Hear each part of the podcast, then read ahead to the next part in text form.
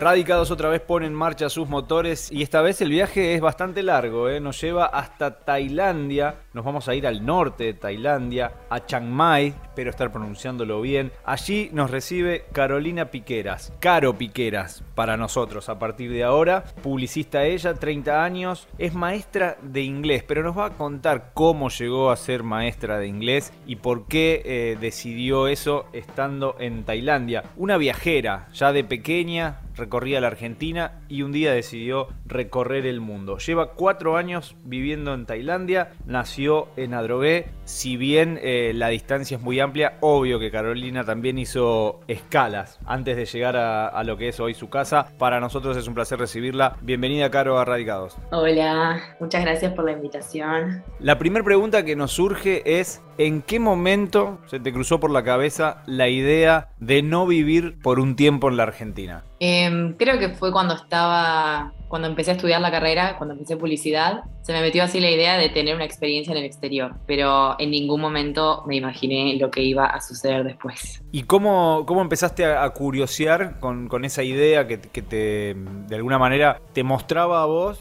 en otro espacio, en otra sociedad, en otro país, con otra cultura? ¿Cómo fuiste llegando al primer contacto y cuál fue tu primer destino? Creo que Barcelona, ¿no? Sí, así es. Pero como decís, yo tuve así como un par de ideas, fui como viendo, tanteando, y mi primera idea en realidad era una, así un sueño bien grande. Yo como estaba estudiando publicidad, se me ocurrió que me iba a ser muy fácil irme a vivir a Nueva York, trabajar en una agencia de publicidad, triunfar y estar ahí por siempre. Pero las cosas no se dieron de esa manera cuando me di cuenta que eso no iba a ser viable o por lo menos no sencillo, se me metió la otra idea de que era irme a Barcelona, donde tengo familia y yo además tengo la suerte de tener pasaporte alemán, así que decidí por ese destino con la misma idea de trabajar de publicista y radicarme en Barcelona. ¿Por qué tenés eh, eh, pasaporte alemán? ¿De dónde viene esa, esa posibilidad? ¿Qué, ¿Qué familiar te lo heredó? Sí, esa es la gran pregunta que nadie entiende fuera de Argentina. me lo heredó mi tatara, no, mi bisabuelo, el abuelo de mi mamá. Bisabuelo. Y hacer todo ese trámite, primero tu mamá, después vos, como pasa con otras nacionalidades a las que estamos más acostumbrados en tema de trámite, no sé, la nacionalidad española, italiana, ¿es similar? Creo que sí, y hasta puede ser un poco más complicado. El tema es que mi abuela, muy sabia, le hizo los trámites a mi mamá cuando tenía 15 años. Mi mamá lo hizo apenas pudo a mí y a mis hermanos. Yo lo tengo hace, desde el 2002, hace 20 años que tengo el pasaporte alemán. O sea que no, nada del boom, nada de tener que saber alemán, nada de muchas cosas que hoy sí siguen. Nada de colegio alemán y demás. Bueno, 2002 fue una de las, de las grandes corrientes migratorias argentinas eh, a raíz de, toda la crisis que se vivía en el país. Muchos de quienes han pasado por nuestro programa de los radicados eh, se fueron en, ese momento. Por suerte, muchas de las otras historias que hemos compartido no tienen nada que ver con, con un escape, con una decepción con el país, sino con experimentar. ¿Ese es tu caso? ¿Te fuiste eh, llevándote bien con la Argentina o un poco decepcionada? No, no, como te decía al principio, fue más que nada por tener una experiencia afuera, pero no, no por querer irme de Argentina, sino por querer tener, querer conocer un poco más del mundo, nada más. No me imaginaba nunca que quizá a los siete años iba a seguir viviendo afuera. Estuviste por Australia, por Nueva Zelanda, ¿cómo aparece Tailandia como posible destino? Eh, sí, bueno, después de Barcelona, después de Australia, después Nueva Zelanda, cuando se me estaba por vencer la visa en Nueva Zelanda, ahí es que yo decido hacer un curso para, para ser maestra de inglés, cuando termino de encontrar eso que después me di cuenta que estaba buscando en mis viajes, que era como un propósito, si se lo puede llamar así. Eh, hice el curso y cuando lo estaba haciendo, se me puso en la cabeza la idea de decir, bueno, ok, haces esto, pero ¿a dónde vas? Ya estuve en Europa, ya estuve en Australia, ya estuve en Nueva Zelanda, Argentina no quería volver todavía porque sentía que me faltaba más y se me ocurrió venir al sudeste asiático que no había venido nunca, escuché varias cosas de Tailandia, venía mucha gente desde Tailandia a Nueva Zelanda, me contaban cosas copadas, yo no sabía mucho más que lo que sabe el mundo entero, o sea, que tiene playas, se come pad thai y que se habla tailandés, o sea, no sabía nada más. Y cuando mientras hacía el curso dije, ok, me voy a Tailandia. Y después solo busqué trabajos en Tailandia. Y ahí es que terminaste eh, también dando clases de inglés. Obviamente el inglés es algo muy fluido en tu día a día y fue una herramienta importante a la hora de viajar. Eh, sí, bueno, en España la verdad que no era muy necesario, pero después cuando estuve en Australia, Nueva Zelanda, que viajé bastante por ahí, por Fiji y por otros lugares, sí, obviamente 100% necesario, aunque obviamente puedes ir a esos lugares sin mucho inglés, pero ayuda mucho. Y acá en Tailandia, si venís de turista, está bien no saber mucho, pero obviamente que si quieres enseñar y sí hay que tener un nivel alto. Contanos, Caro, cómo es un día típico tuyo en, en Tailandia, desde que desayunás, qué desayunás, cómo son tus horarios, tus actividades. Bueno, ahora empecé una rutina nueva, siempre voy cambiando, pero ahora me estoy levantando todos los días alrededor de las seis y media de la mañana. Eh, hago ejercicio, desayuno, a las 8 me voy para el colegio, que hay que decir que yo vivo en el colegio, vivo en, en el campus, o sea que camino 20 metros y estoy en mi clase. Eso me ayuda mucho a no tener que levantarme temprano si no quisiera. Eh, estoy en el colegio de 8 a 3 y media o a veces 4 y media de la tarde. En el medio, bueno, acá tenemos, es un campus, o sea, imagínense un campus de película yankee, es eso, porque es un colegio yankee en las montañas de Tailandia. Así que es enorme, tenés cafetería, tenés lo que quieras. Entonces al mediodía nos juntamos todos en la cafetería a comer. A la tarde tengo más clases y 3 y media o a veces 4 y media, que hay actividades extracurriculares, termino eh, suelo venir a casa, bueno, estar con Instagram, responder mails hacer todo ese otro eh, side job que tengo. Eh, después a veces vuelvo a entrenar y no hago mucho más en semana, la verdad que no hago mucho. Los fines de semana es cuando se revoluciona todo un poco. ¿Vivís en el campus toda la semana o también el fin de semana decidís hacer tus escapadas, tus viajes? Vivo, o sea, mi, mi hogar, mi departamento es en el campus todos los días de la semana, de lunes a domingo, pero suelo irme los fines de semana a la ciudad que queda a media hora o a veces me voy a otros lugares un poco más lejos, a hacer camping, a las montañas, a otras montañas, porque yo ya vivo en una. ¿Y cómo es eh, el tema de, de, la comida? ¿A qué cosas te adaptaste y qué cosas ya incorporaste que decís, en cualquier parte del mundo yo voy a seguir comiendo esto porque está buenísimo? Me adapté al picante. Yo la verdad creo que nunca había comido picante fuera de Tailandia ni en, Ar en Argentina nunca. Eh, nunca fui a México, así que no sabía bien lo que era y acá hay mucha comida picante. Hay que tener cuidado cuando uno llega porque no sabes lo que estás comiendo y a veces te puede caer muy mal. Pero hoy en día me encanta y mi comida preferida es una ensalada de papaya, de la fruta, que es súper picante. Otra cosa es eso, nunca era fan de comer ensaladas con fruta y hoy en día sí, lo seguiría comiendo en otro país. Y después quizá también me adapté a las sopas, hay muchas sopas acá, mucha variedad de sopas, y es algo que quizá comería en otros lugares. ¿Y es realmente barato eh, alimentarse y comer en Tailandia, como, como dice, no es un mito? No, sí, sí que lo es. El tema es que está, eh, es muy barato comer la comida thai. Ahora, si querés venir a Tailandia y comer tu pizza, una hamburguesa o algo que no es de Tailandia y que es más de nuestro lado del mundo, eso puede ser carísimo, desde 10, 15, 20 dólares contra un dólar, una un plato de arroz con pollo y una sopa tailandesa. ¿Sos de las personas que, que deja fluir lo que el destino tiene preparado para vos, que se te vaya presentando? ¿O sos un poco más metódica, más estructurada y te vas poniendo plazos? Por ejemplo, ¿tu estadía ahora en el norte de, de Tailandia tiene una fecha de vencimiento, por decirlo de alguna manera? Sí y no, la tiene porque, bueno, tengo un contrato y el contrato no es eh, indefinido, sino que es por dos años, pero es un contrato que se puede extender. Y la verdad que a la pregunta de si planeo o no, antes era mucho de planear, eh, después de la pandemia y de ciertas cosas aprendí a no planear tanto, pero igual siempre algún plan tengo. Lo que sí aprendí es nunca mudarme a un país nuevo sin tener un trabajo previamente arreglado, que eso lo aprendí en Barcelona, eh, pero más allá de eso, no, soy muy de dejarlo fluir y de ver qué oportunidades se presentan y si me quedo, me quedo, y si me voy, me voy, no, no, hay, no tengo nada todavía que me ate a ningún lugar, esa es la realidad. ¿Cómo es la, sociedad en Tailandia o tu grupo social más cercano con, con los que interactúas, tu entorno, a la hora de enterarse de que sos argentina? Eh, les encanta. O sea, mi grupo, mi entorno así más cercano son todos eh, de, de, otros países, no son de, de Tailandia la mayoría. Eh, bueno, además yo estoy en un colegio internacional, así que hay gente de todos lados, pero no hay nadie de Argentina. Yo soy la primera que llegó el año pasado. Les sorprende un poco y eso que hay gente, no sé, de Estados Unidos. O sea, hay gente con la misma distancia que nosotros de, de Tailandia, pero es como, wow, Argentina. Y los tailandeses les encanta. O sea, conocen, creo que los tailandeses conocen más Argentina que otros países. Lo primero que te dicen cuando le decís Argentina es Maradona. Messi no lo registra mucho, pero Maradona sí, y les encanta, te dicen Sudamérica, o sea, conocen más cosas que, que, me,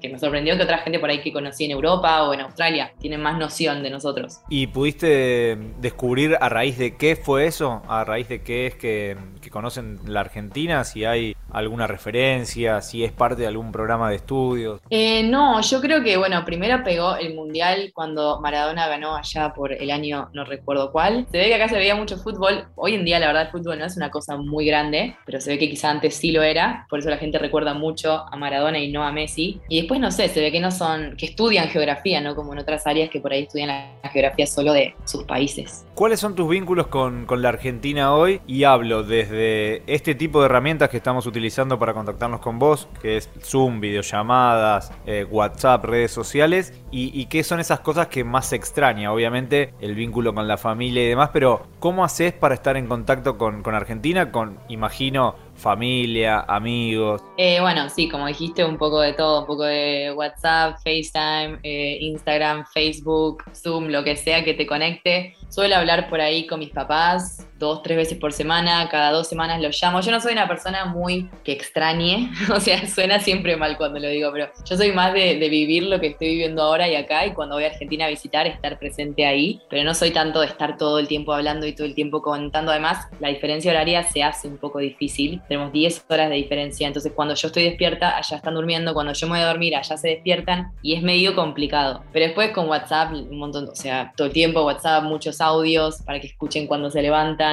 Sigo usando Facebook, que creo que no mucha gente lo usa, para subir fotos y que vea a mi abuela, que vea a mis padrinos, que vea gente que todavía está ahí, eh, pero es un poco eso. Y lo que sí extraño es los domingos de asado en mi casa, y las juntadas con mis amigas, eh, ese tipo de cosas y las fiestas, pasar las fiestas en Argentina es algo que siempre extraño. Diciembre y enero son meses que a veces la paso mal. O sea que lo ideal para vos sería diciembre y enero, una escapadita a la Argentina y después volver a seguir con tu vida. Exacto, sí.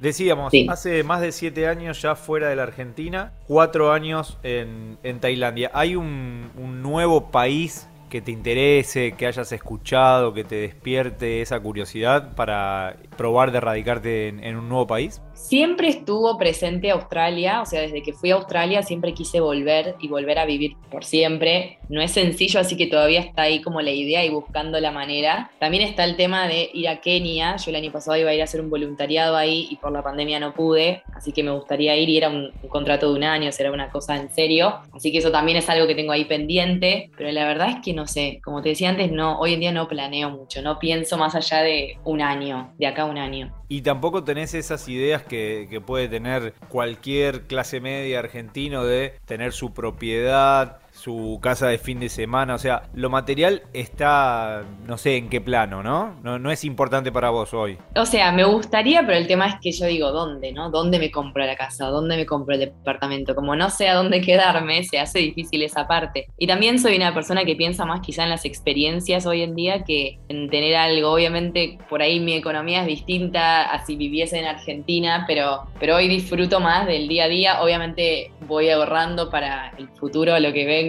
para formar una familia, pero no es primordial para mí hoy tener mi propio hogar o tener mi, mis propios bienes, sí, como decís. ¿Utilizás algo de lo que aprendiste en publicidad para tu vida, para tu día a día? Sí, creo que lo utilizo mucho en mis redes sociales. Me di cuenta con el tiempo que, que sí. O sea, en, en, Instagram uso todo lo que aprendí en publicidad y lo, lo, pongo ahí. Nos contás sobre tu proyecto que algo estuvimos curioseando en las redes, pero la verdad no llegué a interiorizarme tanto. Eh, sí, bueno, empecé con mi cuenta de Instagram hace muchos años, pero en el 2019 me puse sobre todo, empezar a contar esto que yo hice para, para venir a Tailandia, que es ser maestra de inglés, y conté cómo lo hice, que es una forma bastante sencilla, es hacer un curso online eh, desde tu casa, y me pareció tan fácil y tan copado saber eso para nosotros de Argentina, que a veces creemos que las oportunidades requieren de mucho dinero y esto no era algo que requisiese de mucho dinero. Entonces me pareció copado empezar a contarlo y empezar a mostrar que había formas diferentes de viajar por el mundo o de mudarse a otro país sin tener que dejar todo y empezar de nuevo de una o sin tener que ir a buscar tu trabajo profesional y nada más. Entonces empecé a contar un poco eso, a la gente le empezó a copar, empecé a mostrar que estaba en Tailandia y una cosa llevó a la otra que hoy en día yo tengo más de 10.000 seguidores y muestro mi día a día en Tailandia como maestra, o sea, tengo quienes me siguen por lo, lo de maestra, quienes me siguen por los itinerarios de viaje, quienes me siguen por las anécdotas de todas las cosas que me pasan, que a veces son de no creer. Eh, y ahora, por ejemplo, estoy organizando un viaje grupal en Tailandia el año que viene, después de que me lo pidieron mucho. Entonces es un poco contar mi vida en las redes, básicamente. ¿Recibiste muchos mensajes de, argentinos que, que, quieren irse del país y que quieren experimentar? Imagino que entre esos 10.000 seguidores, algunos cuantos. Sí, hay varios que están interesados en Tailandia. El tema es que no saben mucho qué quieren hacer. Y Tailandia no es un país al que puedes venir y decir, bueno, hago cualquier cosa, porque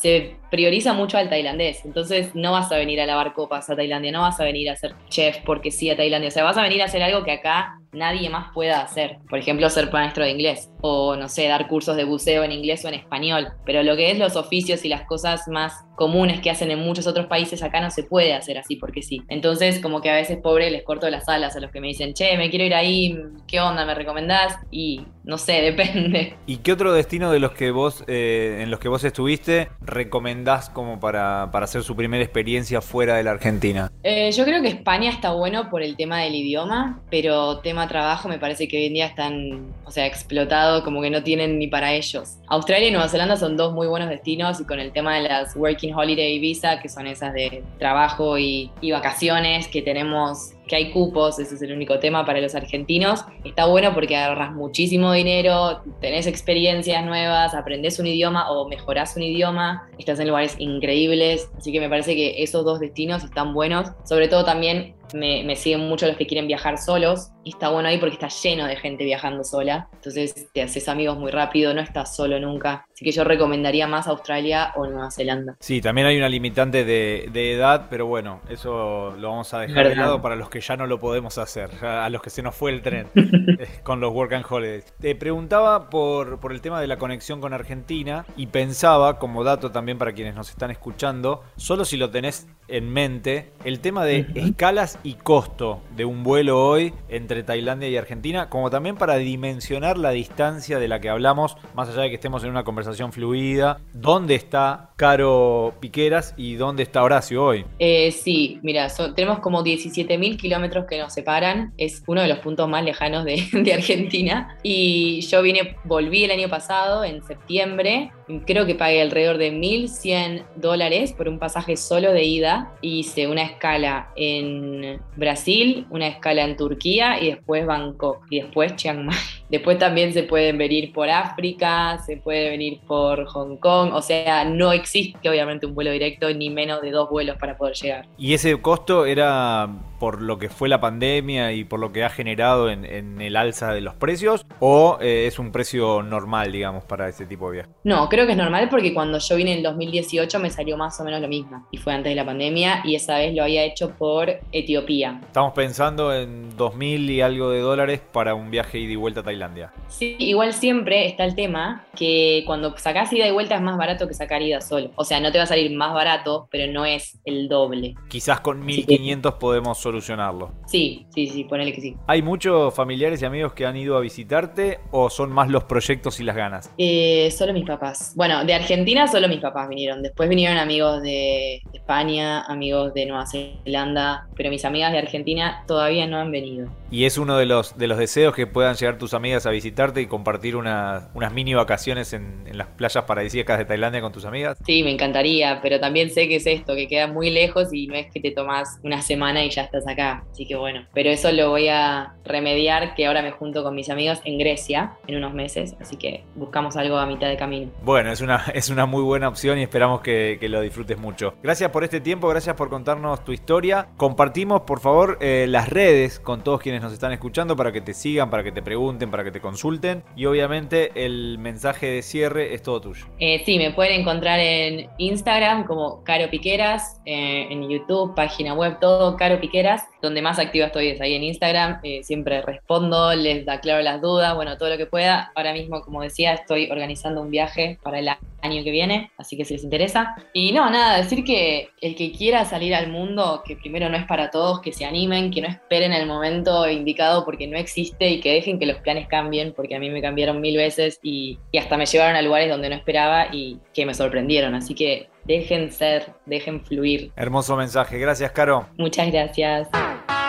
Si disfrutaste del viaje, muy pronto nos volvemos a encontrar con un nuevo destino para seguir conociendo el mundo y saber cómo viven los argentinos más allá de las fronteras. Viajo todo el tiempo a muchos lados.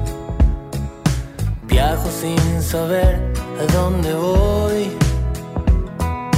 No sé bien dónde queda mi casa. No sé cómo estoy si no me voy.